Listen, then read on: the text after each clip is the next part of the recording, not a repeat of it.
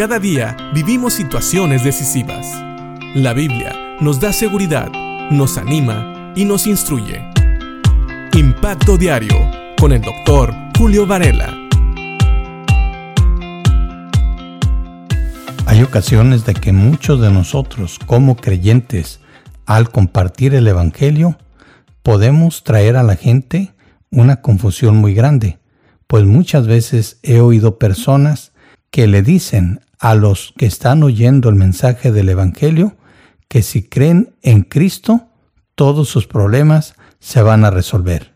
Y si bien es cierto que muchas veces los problemas relacionados con el pecado se pueden resolver al haber creído en Cristo como Señor y Salvador, la vida cristiana no es una vida fácil, no es una vida sin problemas, es más bien una vida que por ser diferente y por estar del lado de Dios, vamos en contra de este mundo.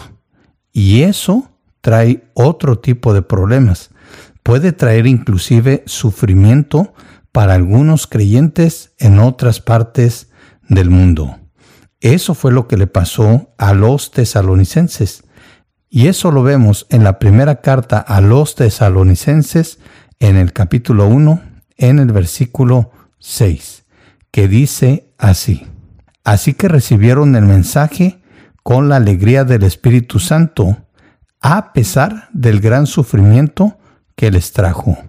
De este modo nos imitaron a nosotros y también al Señor. Así que los tesalonicenses creyeron la palabra de Dios cuando les fue llevada, creyeron el Evangelio, lo recibieron con poder porque el Espíritu Santo les dio la certeza de que estaban escuchando la verdad. Así que recibieron el mensaje del Evangelio con la alegría del Espíritu Santo.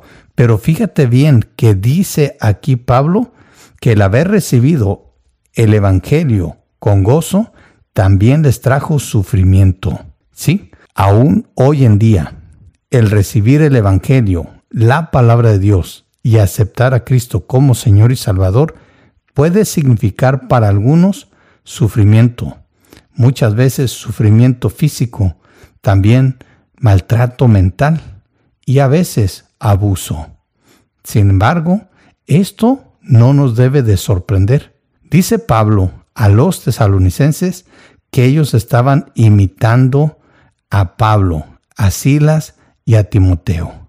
De este modo nos imitaron a nosotros, pero también dice, y también al Señor. ¿Por qué? Porque el mismo Señor Jesucristo sufrió.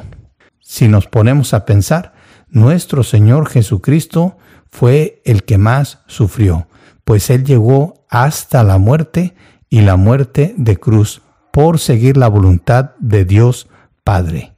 Así que no tengamos miedo no tengamos temor.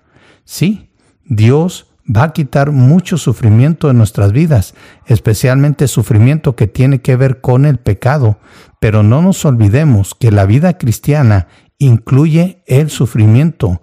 ¿Por qué? Porque estamos en este mundo gobernado por Satanás, un mundo que se opone a Dios y a su voluntad. Y al nosotros aceptar a Cristo como Señor y Salvador, también nos estamos comprometiendo a hacer la voluntad de Dios en nuestras vidas. Así que eso puede traer sufrimiento. Pero este no es un sufrimiento que cause vergüenza, sino que más bien nos identifica con Cristo y con todos los demás creyentes que a causa del Evangelio y de vivir la verdad de Dios en sus vidas han sufrido.